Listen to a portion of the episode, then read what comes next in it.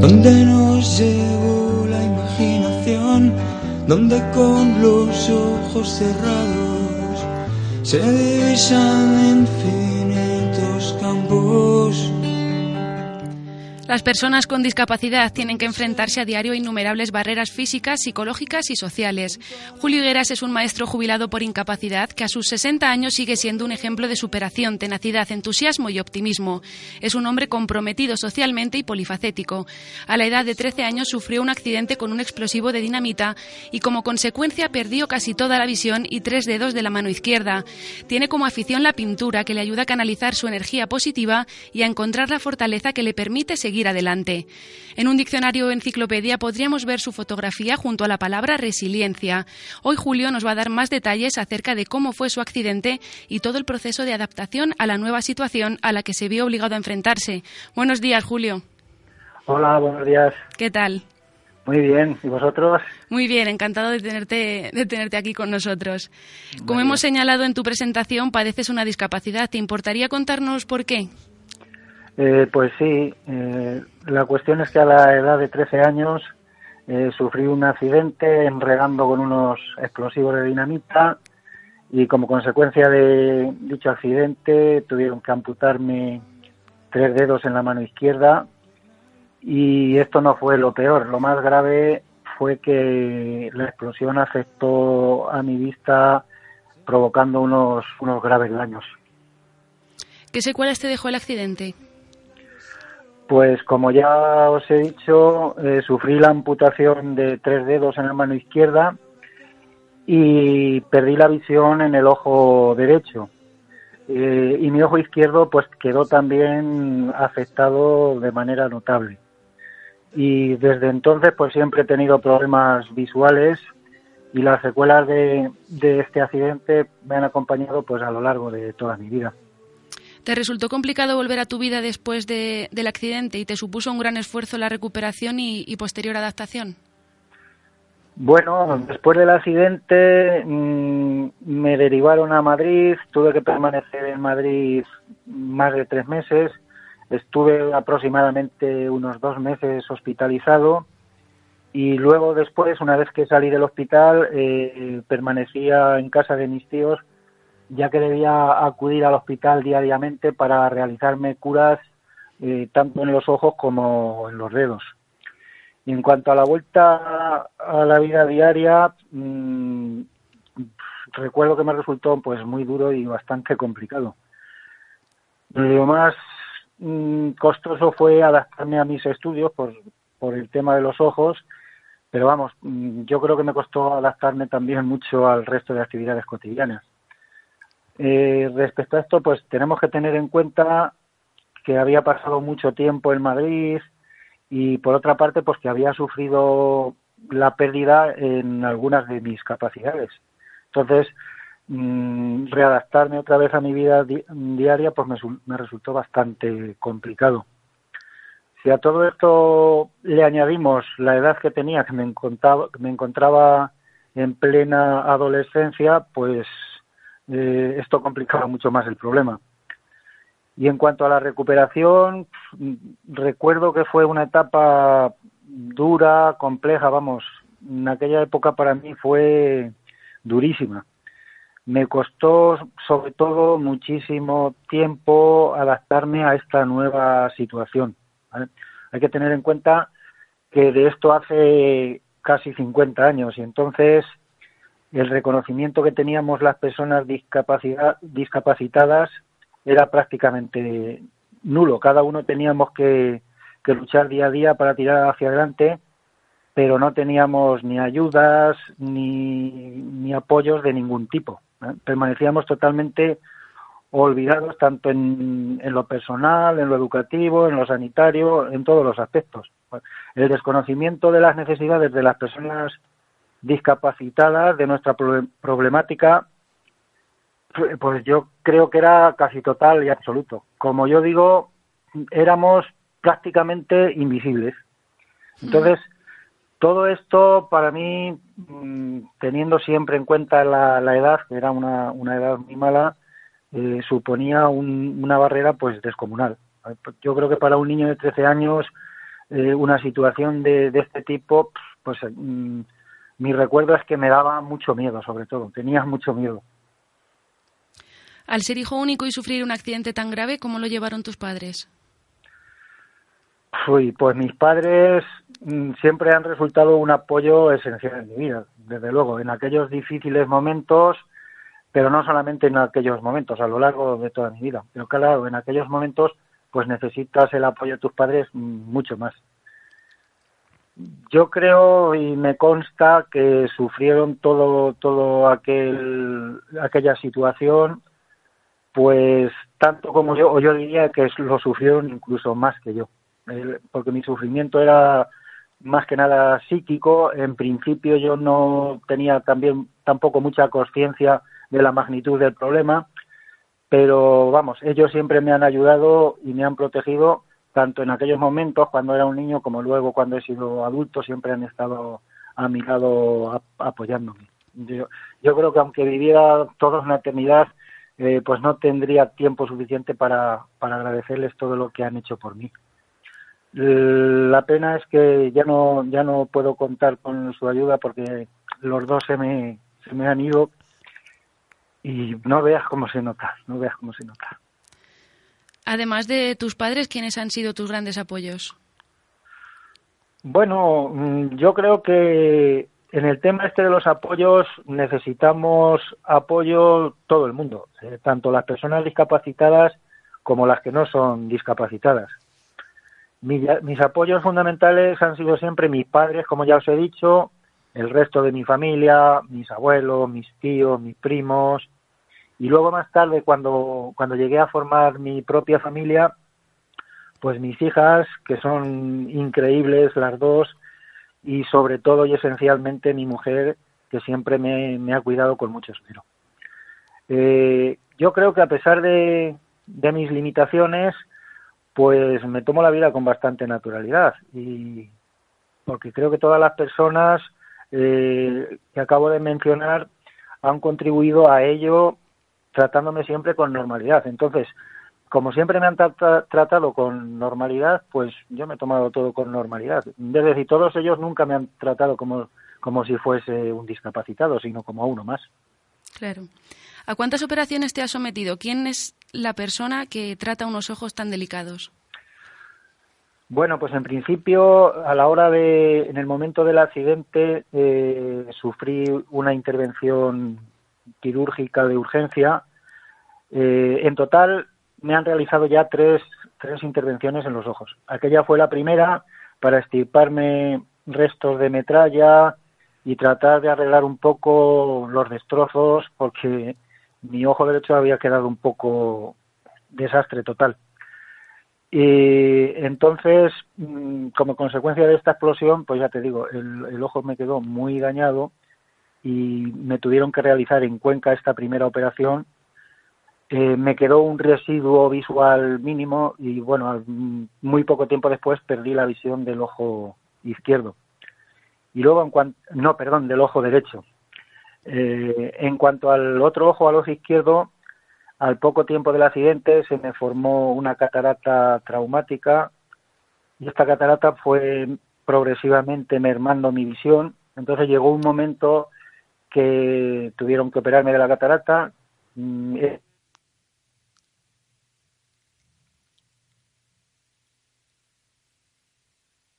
se produjo en el mismo ojo un desprendimiento de retina y me tuvieron que operar de urgencia de este desprendimiento de retina. Creo que era sobre el año 2003.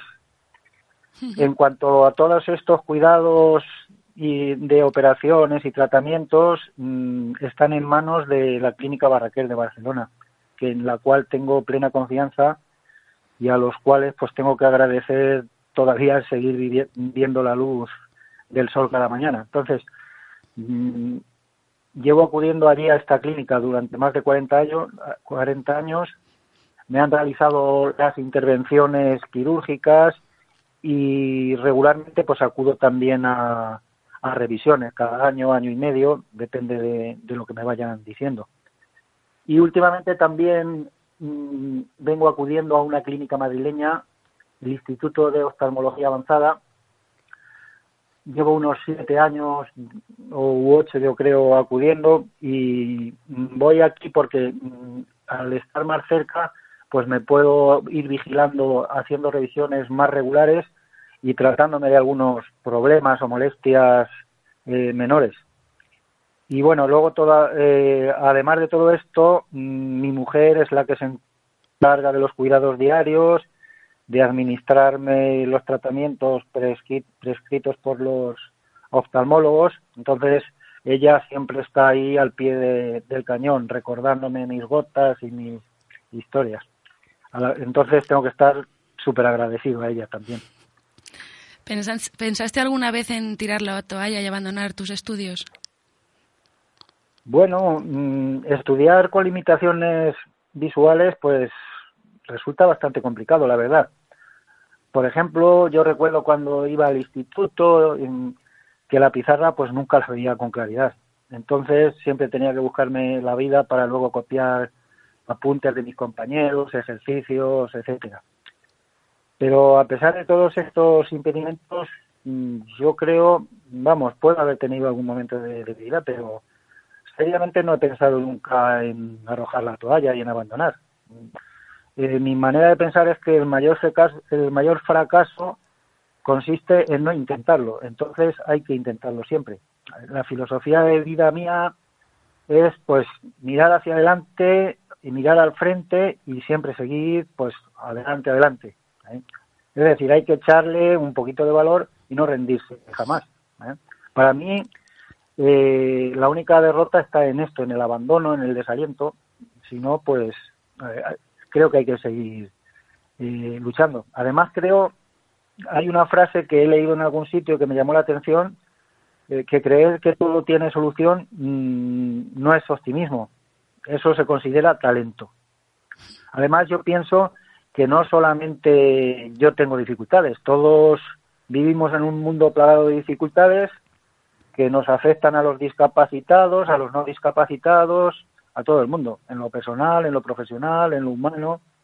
Entonces, la vida siempre nos va a poner a todos obstáculos, pero lo importante pues es saber adaptarse eh, y una de las claves para mí yo creo que es no perder nunca la sonrisa. ¿eh? Entonces, si la vida nos da limones, pues yo que sé, hacemos limonada y ya está.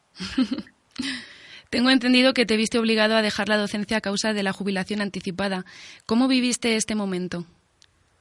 Pues sí, eh, es cierto. Eh, me vi obligado a dejar mi profesión a la edad de 39 años y tampoco resulta nada sencillo, la verdad. Fueron momentos mm, bastante duros para mí en un doble sentido. Por una parte, eh, pues tenía que abandonar una profesión que me encantaba y que formaba parte de mi vida. Y por otra parte, todo esto venía como consecuencia de que mis problemas visuales pues habían empeorado considerablemente. Entonces me, vi obligado a, tener que, dejar mi profesión. Eh, ¿Qué podía hacer ante esta situación? Pues yo creo que lo único que podía hacer y lo que hubiese hecho cualquiera es sobreponerse y tratar de encontrar en todo esto algo positivo. Entonces, puntos positivos, pues que podía, podía dedicar más tiempo a mi familia o podía intentar buscar nuevos horizontes que, hasta entonces pues a lo mejor no podía no había podido explorar por falta de tiempo. Entonces, de manera que me enfrenté a esta nueva situación mm, como a, cualquier otro obstáculo de la vida diaria, con una actitud positiva, optimista y sabiendo dos cosas, dos ideas fundamentales que siempre me rondan a mí la cabeza, que siempre se puede y que nunca es demasiado tarde para, para intentar cualquier cosa. ¿eh? Entonces, para esto yo creo que hay que tener cierta capacidad de resiliencia y, y si no la tienes, pues también yo creo que se puede trabajar.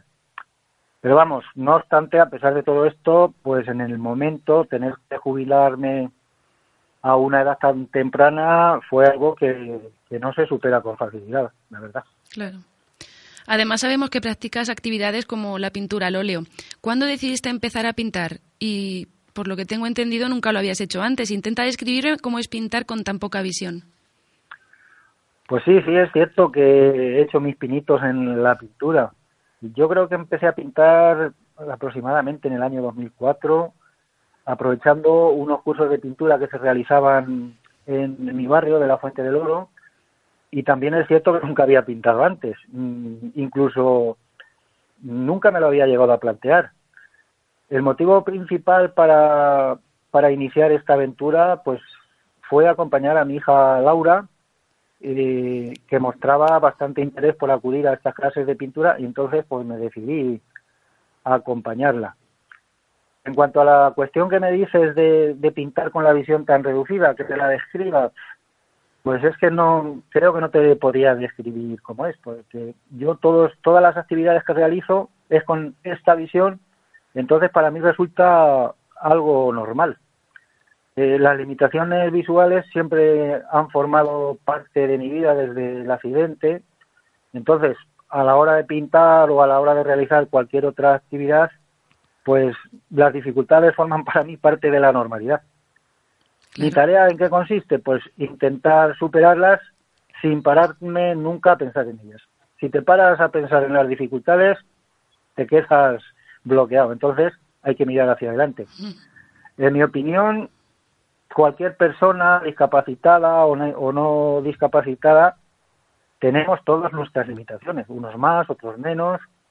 Entonces, cada uno tenemos que lidiar con, las nuestras y creo que es fundamental aprender a convivir con ellas. Eh, para mí, mi idea es que la, la verdadera discapacidad se encuentra más en la mente del discapacitado o del no discapacitado a veces, porque a veces los no discapacitados tienen más limitaciones incluso. Entonces, para mí las limitaciones están más en la mente que en las propias carencias físicas. Entonces, resumiendo un poco, eh, me dedico a la pintura igual que a cualquier otra actividad.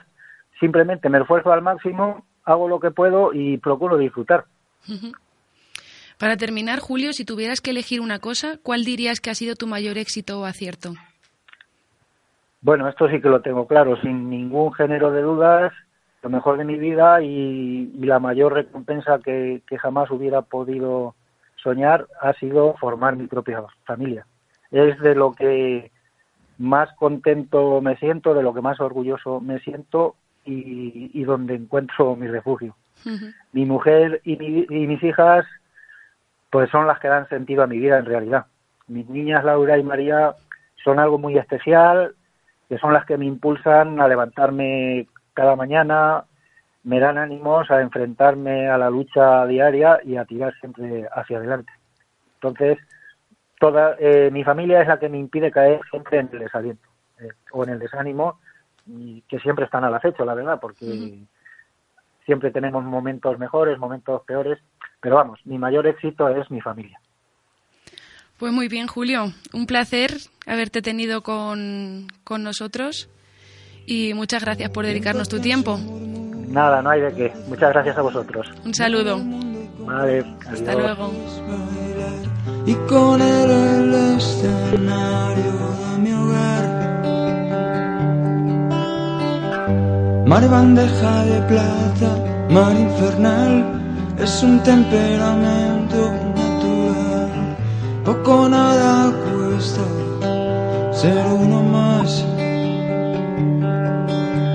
De sol, espiga y deseo son sus manos en mi pelo. De nieve, huracán y abismos, el sitio de mi recreo.